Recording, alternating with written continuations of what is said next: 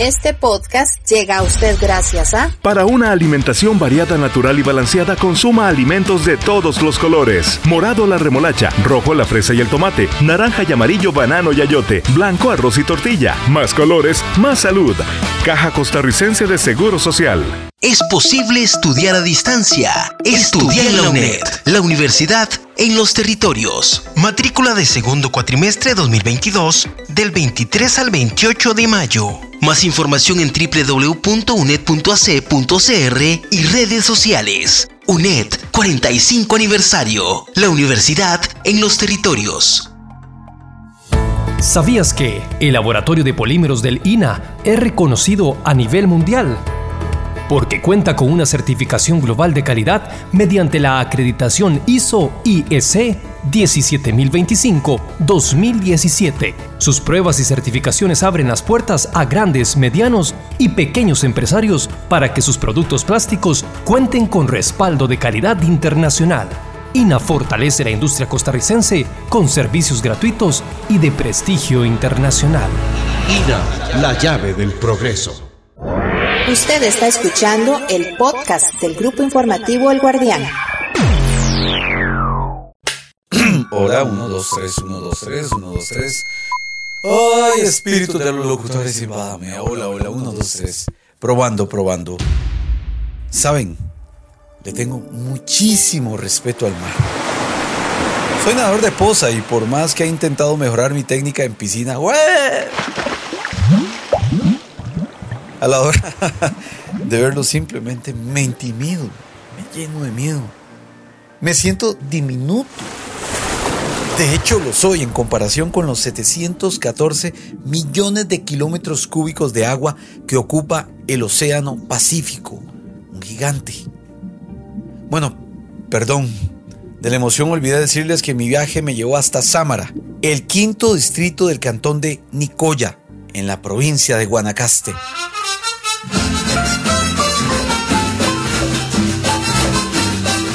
Bajura. ¡Ah! ¡Uy! La razón, nuestro partner o socio comercial, el INA, Instituto Nacional de Aprendizaje para los que no son de aquí, nos invitó a conocer de cerca el proyecto Sembrar Corales. ¿Qué es esa vaina? Bueno, si bien el dicho popular es decir, ay, es de necio sembrar en el mar, aquí la evidencia lo contradice. Jardineros marítimos del lugar junto con funcionarios del núcleo náutico pesquero de Lina, promueven la restauración del coral en Sámara. Ay, Dios mío, el viaje nos demoró cuatro horas.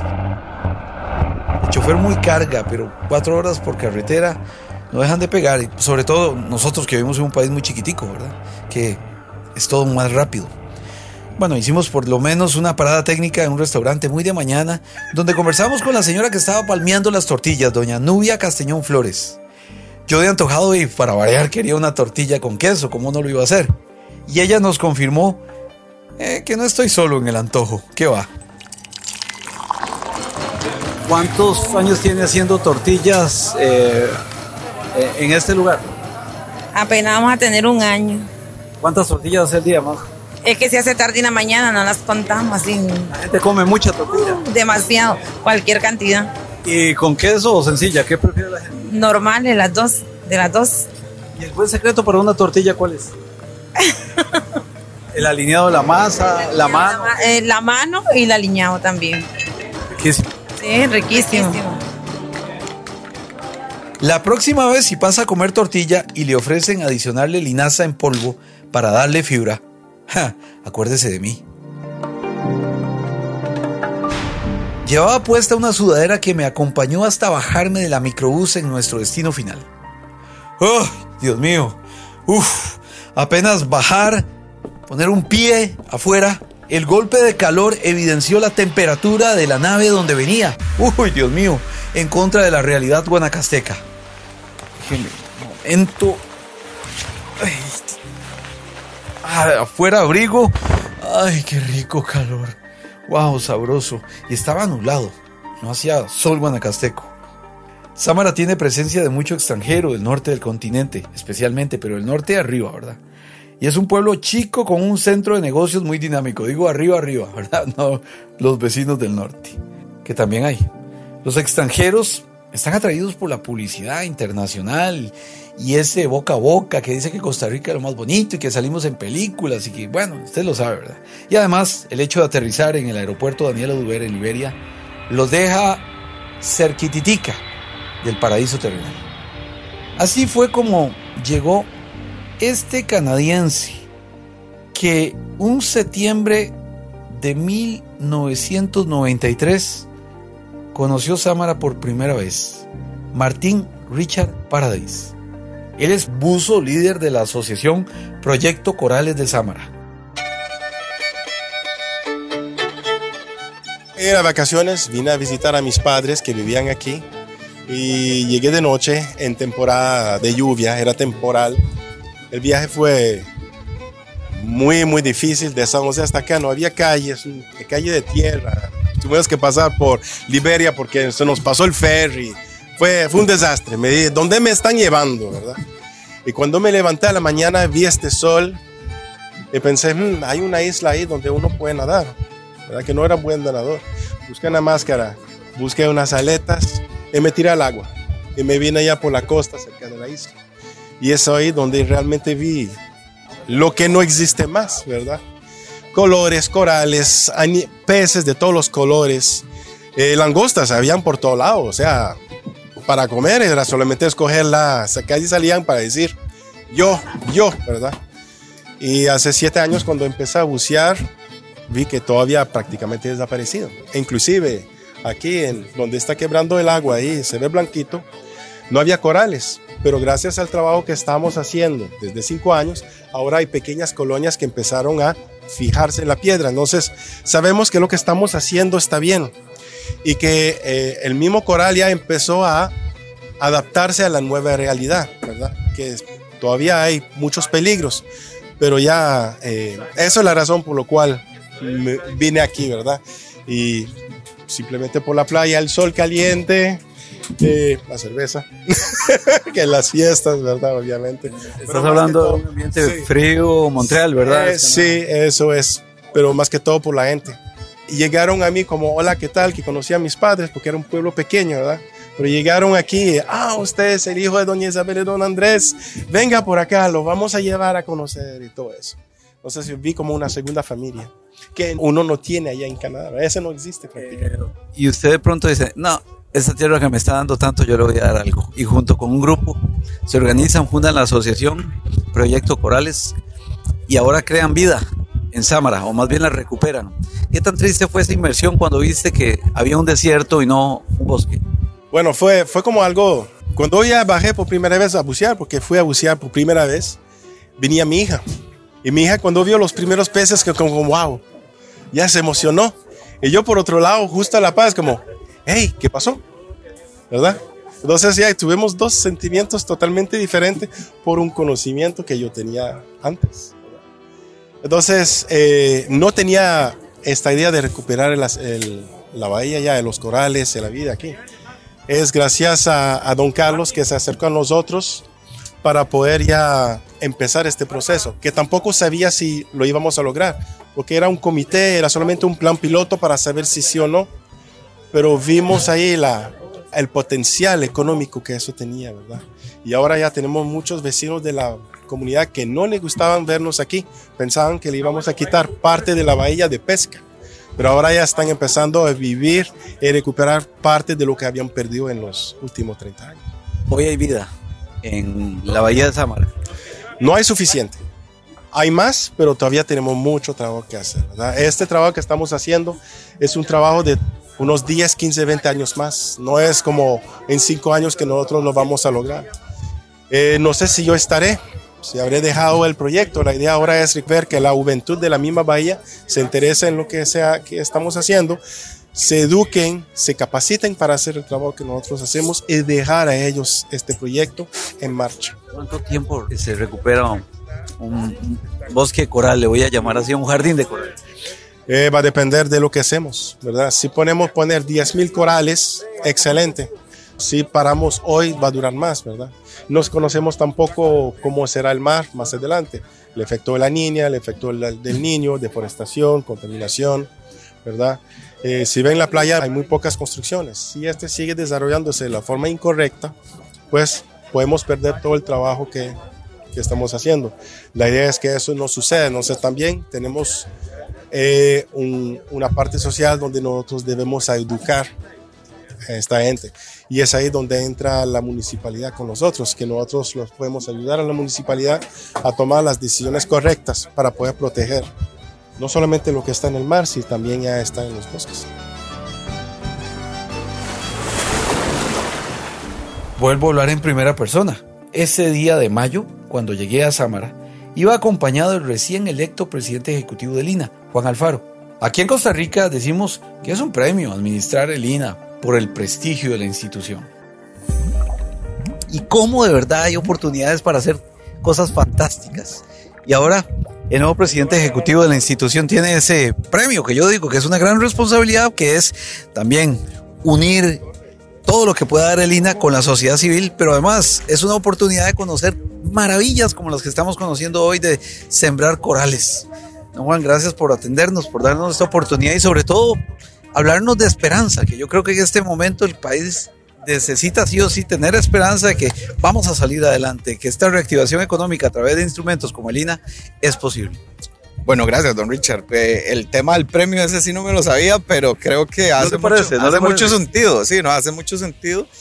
Porque, bueno, esas Costa Ricas que usted dice y las maravillas que tiene el país eh, son muchas y hay que potenciarlas. Pero además tuve la oportunidad por, por esto de la función pública de, de- de conocer esas incongruencias que tenemos también y que el presidente mencionaba en el discurso del 8 de mayo cuando nos miramos al espejo. Y definitivamente es en- estando aquí en territorio, cuando nos damos cuenta de los espacios que hay para seguir apoyando y seguir impulsando las necesidades de, de la- de las regionales, en este caso el INA, para que puedan hacer justamente proyectos como este y ojalá mucho, con mucho más impacto, ¿verdad? Muchas más personas. En este caso estamos con el núcleo náutico pesquero eh, en un espacio digamos, maravilloso para mí. Hoy un aniversario del 57 aniversario, como decimos en San Carlos, eso no se lo, no se lo brinca un venado, ¿verdad? Y el INA es ejemplo de eh, transformar vidas a lo largo de, toda esta, de, de toda esta eh, trayectoria como institución y esperamos que de los próximos años sean todavía más dinámicos en vista también de, de- del- de la evolución del mercado laboral que, que tenemos en el país, ¿verdad? Eh, yo digo que uno de los problemas del país es que somos una torre de Babel. A veces institucionalmente, en el área privada, hablamos idiomas diferentes. Tenemos muchísimo potencial, pero estamos desconectados. No sé si comparte ese pensamiento conmigo. Sobre todo la tarea suya creo que es de eh, articular, unificar y aprovechar y maximizar lo que haya. Sí, hay que empezar en casa porque vieras que me encuentro en una institución en donde el sentido de pertenencia es absoluto. La gente ama Lina, que está, que donde, donde trabajan, lo aman. eh, el amor, como usted sabe, a veces puede llegar a ser un poco tóxico, pero si es bien enfocado ese sentimiento, hace cosas grandiosas. Y eh, en la institución eh, hay que seguir, digamos, eh, acercando tanto al- todos los servicios administrativos que están en el núcleo y en el centro de la institución en San José, justamente para que entiendan las dinámicas de las regionales y las necesidades y las velocidades que a veces se necesitan para también atender las cosas en el tiempo. Eh, encuentro funcionarios que me han dicho, vieras, he trabajado 20 años en la institución, pero es hasta el momento en el que puedo salir de la institución a ver, a recorrer el país, cuando me doy cuenta del verdadero significado y el impacto que puede tener el INA en las personas y también en las empresas.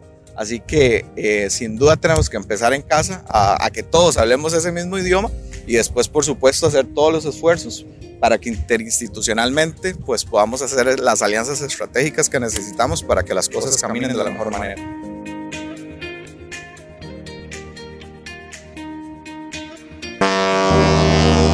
Todos a bordo. Zarpamos, estimo más o menos hasta un par de millas náuticas hasta el jardín marino donde tienen el coral. Carlos Reyes es biólogo marino y parte del equipo de Lina. Además, el encargado de explicarnos en qué consiste el proyecto. Por cierto, es Carlos Reyes Pérez, para no olvidarme de la mamá. Don Carlos, cuéntenos. Estamos saliendo eh, hacia Isla Chora, dentro, que está dentro de la, de la bahía de, de Sámara, un lugar importante en corales. ¿Qué vamos a encontrar ahí? ¿Cómo es eso de sembrar corales? La idea de nosotros es restaurar, repoblar los arrecifes coralinos que por efectos antrópicos humanos se han ido deteriorando y que por tanto queremos volver a restaurar la población de corales para que nos sirvan dando eh, servicios de ecosistemas. Sembrar corales suena como cuando si uno tuviera un jardín, ¿es lo mismo? Es lo mismo. De hecho, eh, le, robamos la idea, porque así suena feo, pero le robamos la idea a los agrónomos. ¿Te la tomaron prestada? Te la tomamos prestada, más bonita. ¿A quién le estás dando los En el sentido que hacemos un vivero, los hacemos crecer y, luego eh, los vamos a sembrar ya grandes al lugar donde queremos intervenir positivamente, ¿verdad? vivero en, tierra firme? Eh, digamos que esa media columna de agua, eh, ahí se necesita un equipo de buceo pueda eventualmente este, apoyarnos en, en, lo que es el montaje de estos coralitos pequeños y que puedan quedar muy bien, ¿verdad? Para, para que empiecen a crecer. ¿Qué especies de coral? Aquí tenemos eh, cuatro, no, cinco especies, de las cuales estamos trabajando ahorita solo dos. Eh, hemos decidido que esas, porque son las que mejor crecen en el estudio previo que hicimos, estuvimos analizando que eh, esas especies son de mejor crecimiento y, y nos ahorran costos operativos. ¿verdad? Nos ahorran costos operativos. le voy a mencionar, una se llama Osilopora elegans o coral elegante. Y la otra eh, se llama este, Samócora estelata, o nosotros le decimos muelitas, porque parecen unas muelitas. ¿A qué profundidad se siembran? Eh, los corales, digamos, eh, pueden crecer a aguas de 3 metros de profundidad en marea baja, se acomodan muy bien. Entonces ellos pueden eventualmente crecer a esa profundidad, ¿verdad? O sea, son, son especies eh, que pueden resistir eventualmente lo que es eh, las condiciones adversas de altas temperaturas y todo eso. El mar empieza en tu casa. El mar. Es la idea que ustedes quieren que nosotros lo tengamos claro. Sí, correcto. Eh, digamos, todo lo que se hace tierra adentro repercute en, en el mar. El mar se ha convertido en el sumidero de todas las actividades humanas.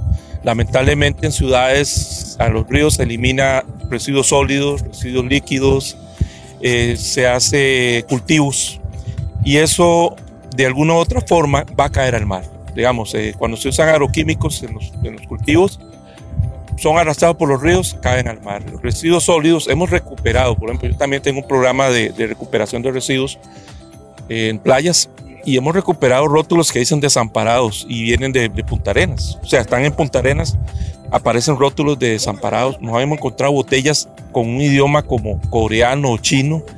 Entonces, eso no viene del mar mismo, sino que viene de tierra adentro. Son actividades que nosotros tenemos que ser conscientes de que no es solamente no tirar residuos al, al ambiente, sino que también ser conscientes del impacto que genera eso en el agua, ¿verdad? Las naves, ay, se mecían, opa, opa, al son de la marea alta.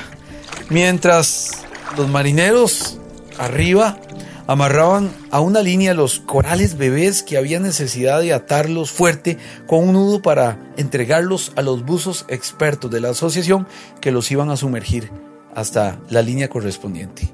Uno de ellos, Enrico, enamorado de Costa Rica, y quien nos sumergió en la profundidad del jardín de corales. Bueno, para los que somos de tierra firme, no entendemos las bellezas que hay eh, eh, mar adentro y, a profundidad. Eh, esos son tesoros únicos y usted, pues como abuso profesional, ha tenido ese placer. No todos tenemos la oportunidad de ver esa vida debajo de la superficie, pero cuando uno viene a sembrar corales, ¿qué se encuentra? Claro, claro que es un mundo totalmente diferente de lo que está en la tierra firme y se pueden encontrar cualquier tipo de peces como tiburones, mantarrayas, manta águilas y pueden tener la suerte de encontrar un lindo arrecife con colonias de corales. Y, ahí todo parece que se separa, el tiempo se para, no hay palabras porque bajo agua, como todos sabemos, no podemos hablar, pero podemos mirar y apreciar todo lo que es la belleza y la hermosura del océano. El tiempo pasa igual, porque supongo que un minuto no es igual en superficie que bajo el agua. Por, por, por mi cuenta puedo decir que el tiempo pasa igual, aunque eh, es más... um, hay más sensibilidad, hay, hay más, sensibilidad, sí. sí. Eso es una Pero cosa que me han contado algunos buzos. Dicen que la sensibilidad le permite a uno disfrutar más del tiempo. Puede ser, sí, eso es algo psicológico. Por cada uno es diferente, pero yo te puedo garantizar que con los equipos que tenemos y todos los relojes, la computadora, siempre estamos conscientes del tiempo, porque el tiempo es lo que nos eh, ayuda a sobrevivir. Si, si estamos ahí como demasiado relajados sin mirar el tiempo, los minutos, eh, quedamos... Como no relajarse, como no relajarse, porque yo, yo, la- mi punto es que es hipnótico. O sea, es un lugar tan silencioso, es un lugar donde uno se encuentra con sus pensamientos, porque no puede hablar, no puede emitir palabras, sino que está ahí con uno mismo. Eso es verdad, totalmente. Y, y al final te relaja, claro, es que, pero siempre que hay que estar con un relajamiento consciente. ¿Qué efecto provoca en la gente cuando vi- vienen a sembrar corales? ¿Qué efecto provoca en la gente? La gente, ¿qué sensaciones, Cuando qué vamos, emociones? eh, ah, las Felicidad, personas incredulidad. están- están súper felices porque se dan cuenta de estar eh, ayudando el medio ambiente y el planeta. Entonces están felices porque hacen una cosa nueva, que es esta de sembrar corales, de ayudar proyectos corales, y eh, están felices porque están haciendo algo de verdad bueno. ¿A qué profundidad para sembrar corales se sumerge usted? Eh, nosotros más o menos vamos a un mediano de 10 metros. La temperatura es igual, es frío o es... La temperatura es más fría. Digamos que la percepción es diferente y estando un poco más estático, más lento en los movimientos, se, se- se siente más frío ah, con, el tras- con el pasar del tiempo.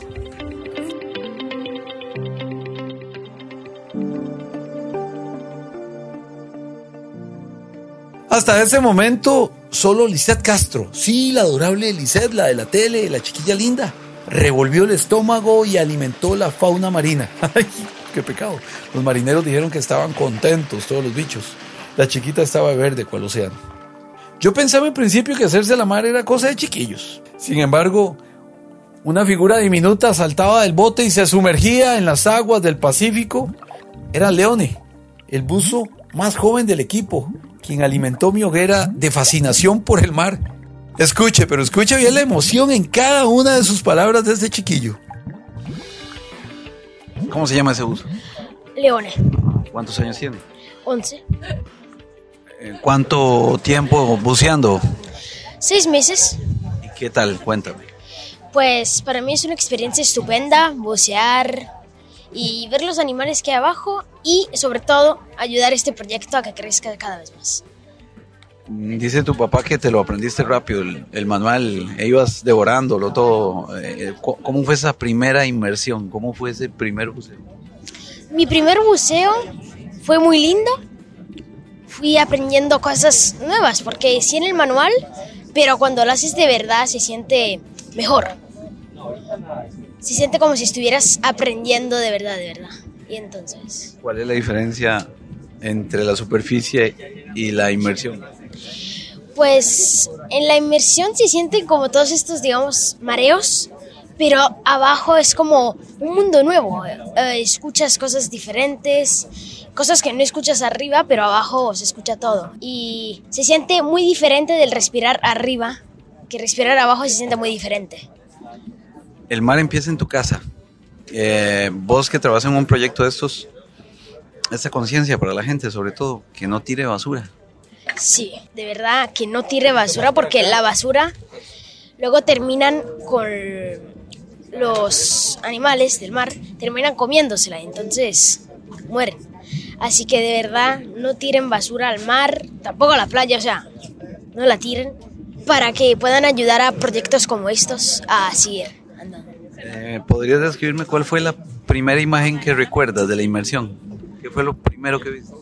Lo primero que vi fueron las estructuras de corales cuando me metí aquí. Las estructuras de corales muy lindas. Y un montón de peces que sean pequeños, grandes. entre hay también estrellas de mar muy muy lindas, como negras, rojas. De verdad estupendo. Hay como un mundo debajo del mar que no te das cuenta cuando te bañas, no te das cuenta, no lo sientes de verdad, pero cuando te metes es como algo que sientes y que ves más. O sea, exploras más la vida de un ser viviente de esas zonas. Muy lindo.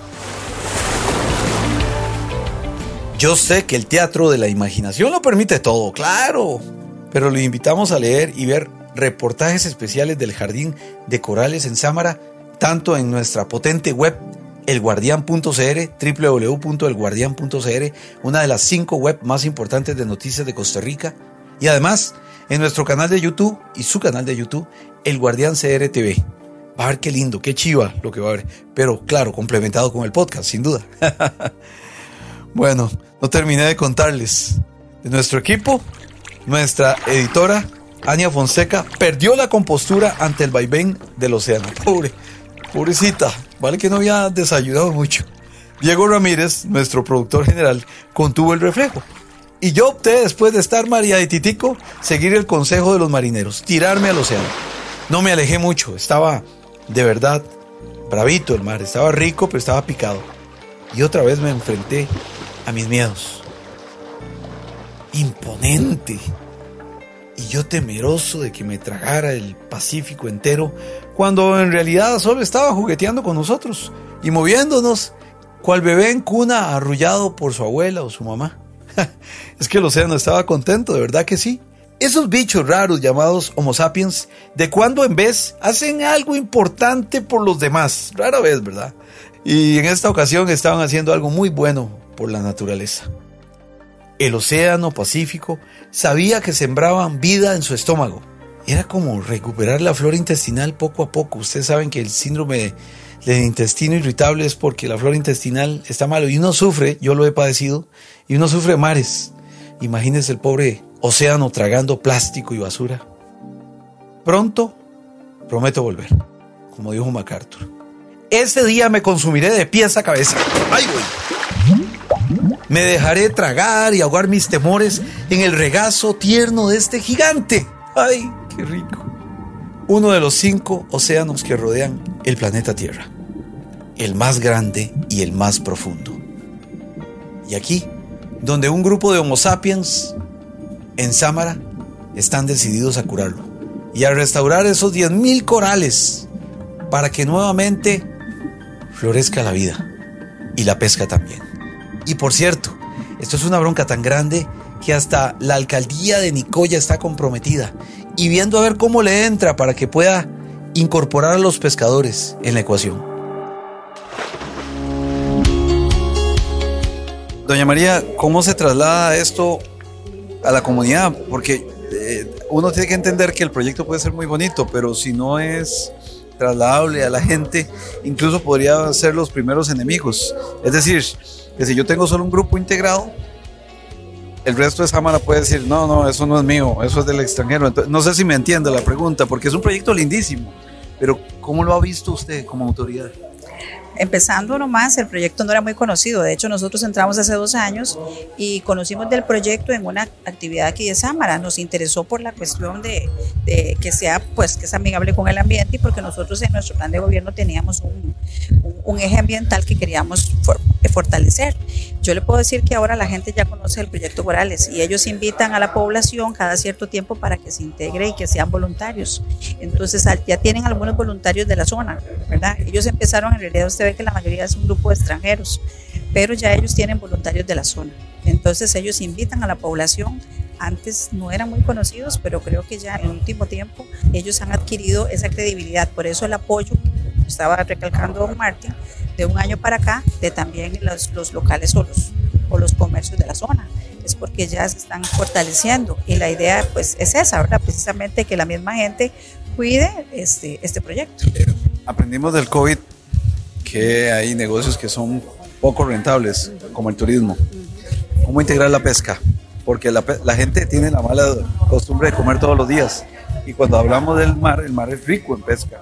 ¿Cómo está usted como autoridad viendo a ver cómo se une, cómo, cómo se teje ese eh, pescador, corales, gente.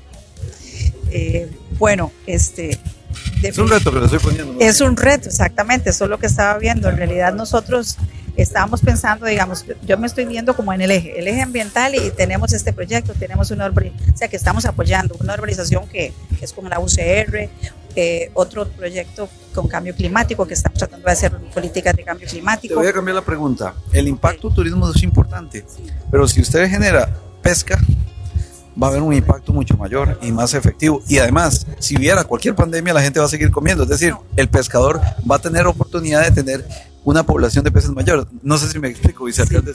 Sí, eh, yo pienso que aquí la parte de sensibilización es la que se ha estado trabajando con la comunidad. Ahora me parece exactamente que es un reto. Tal vez este por la cercanía que hay con el proyecto y todo, tal vez poder integrar. Hay una asociación de pescadores también.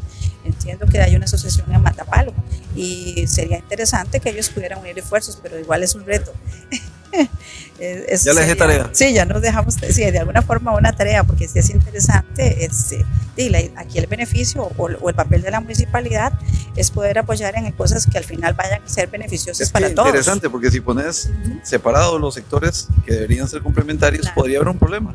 Pero si usted sabe que tengo un eje que se me cae el turismo, pero sigo pescando, eh, mi zona económicamente está activa. Sí, claro. No, pero yo creo que inclusive este, muchos de los pescadores eh, conocen del proyecto, pero sí falta ese enganche que usted dice. Pero sí ellos han, sentido un beneficio en cuanto a la pesca. Ahora, antes estaban sintiendo, precisamente por el problema que, que estaba mencionando don Carlos, eh, que había una disminución considerable. Y, y, eso es una problemática, digamos, que, que, que se ha sentido a nivel eh, de todos los pescadores. Te cuento que hay un proyecto en Pochote también que quieren retomar lo que es la pesca artesanal y que nosotros también nos dimos cuenta de y empezamos a tratar de apoyarlos porque ellos están preocupados de que ellos han vivido toda la vida, o sea, ellos han vivido, qué sé yo, toda su vida han mantenido su familia y, y la calidad de, que han tenido, digamos, sus, sus, insumos, etcétera, por medio de la pesca. Y al darse cuenta que se está, que está disminuyendo, se preocupan y la misma gente busca ante la necesidad cómo poder. Entonces, sí sería interesante, porque más bien le voy a dar la idea a don Richard, a don Martin Richard. Imagínese para... usted, yo vengo a Sámara o a cualquier lugar alrededor sí. y de luego me como un pescadote bien rico Claro. Sería un, un círculo, parguito, ¿verdad? Bien sería un círculo virtuoso buenísimo sí. para la economía local. Sí, claro, por supuesto. De hecho, este, le voy a comentar que, por ejemplo, es que eh, el proyecto no es en sí de la municipalidad, es de ellos. Nosotros llegamos a acercarnos. Hay que apropiarse lo bueno, ¿no? Sí, y sobre sí, todo sí. multiplicar. No, no, le voy a contar porque, bueno, con don Martín tenemos muy buena relación. Él nos decía que, que, ellos se habían acercado a la municipalidad antes y nunca les habían dado pelota. Que ellos estaban fascinados con nosotros, pues nosotros nos acercamos a ellos cuando vimos el proyecto. Y hemos tratado de acercarlos con instituciones, etcétera. Por ejemplo, el Capital Semilla este de Costa Rica por siempre fue que yo me traje a la gente de Costa Rica por siempre, hicimos un tour y, y les vendimos la idea, no solamente para ellos, sino otros proyectos asociativos del cantón y logramos cinco proyectos que fueron beneficiados con capital. Pensar fuera de la caja sí se puede. Sí, sí, sí se puede, exactamente. Entonces, de ahí este, nosotros este, hemos escuchado, digamos, algunas ideas innovadoras que ellos tienen. De hecho, ayer tuvimos una capacitación con emprendedores de la zona, con el enlace que ellos tienen con el INA. Y aprovechándonos de eso, también nosotros estamos viendo a ver cómo logramos con todo el cantón, ¿verdad? Obviamente, ayer estuvimos conversaciones y todo esto, pero sí ellos han querido hacer como una ruta turística que se dé ese encadenamiento. Eso ahorita está como como en formación, pero lo que ha crecido este proyecto, porque ellos empezaron hace cinco y me contaron toda la historia de cuando empezaron con las estructuras de cemento a como están ahora con los tendederos, que les ha funcionado más, ha sido como un, prueba y error, prueba y error, pero ahí van. Pero ahora ya, ya no hay tanto error, ya ahora ellos tienen, ya producen más corales, ya ahora tienen una técnica más especializada. Entonces, estas cuestiones o estas interrogantes que usted me hace en realidad serían retos y que yo sé que ellos tienen una mente muy abierta para. Sí le puedo decir que ya hay gente local que sabe y que ya ahora usted habla corales y ya los amareños dicen, ah, sí, el proyecto corales, pero eso no pasaba hace cinco años, cuando ellos iniciaron, o hace tres inclusive, eh, no pasaba. Es de un año para acá que ellos han tenido mucho. Sí. Y ahora usted les da turismo y les da pesca, ellos van a Claro. decir, me gusta. Bueno, y le cuento también que nosotros como municipalidad, esa parte le hemos puesto mucha importancia. Estamos trabajando ahorita en la promoción de una marca Cantón, que ya la tenemos debidamente registrada, que se llama Nicoya Azul. Lo cierto del caso es que si no lo ha hecho, ingrese a la asociación Proyecto Sembrando Corales de Sámara y la verdad le va a fascinar. Aquí le tengo algunos detalles. Perdón por el clic de pausa porque estaba buscando los datos. Tour de siembra de corales. Hay que hacer una donación de 60 dólares por persona, incluye refrigerio a bordo. El teléfono es el 8671-7272 y se puede obtener información en la web www.proyectocorales.org. No se lo pierdan. La meta es salvar 10.000 corales y usted puede donar 25 dólares y así adoptar a un coral. Imagínense qué chido. Vámonos, sumerjámonos gracias al Teatro de la Imaginación que nos ha permitido acompañarle hasta Sámara, convirtiéndolo en un jardinero del mar. Hasta la próxima.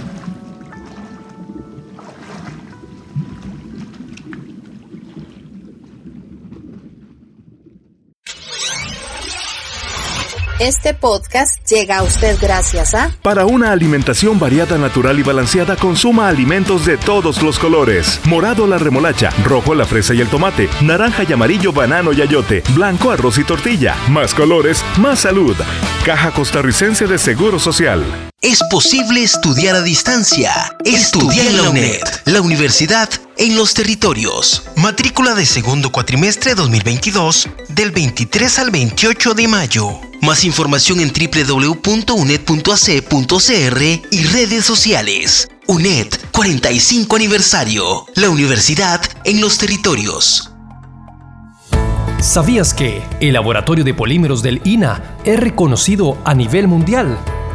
Porque cuenta con una certificación global de calidad mediante la acreditación ISO IEC 17025-2017. Sus pruebas y certificaciones abren las puertas a grandes, medianos y pequeños empresarios para que sus productos plásticos cuenten con respaldo de calidad internacional. INA fortalece la industria costarricense con servicios gratuitos y de prestigio internacional. INA, la llave del progreso.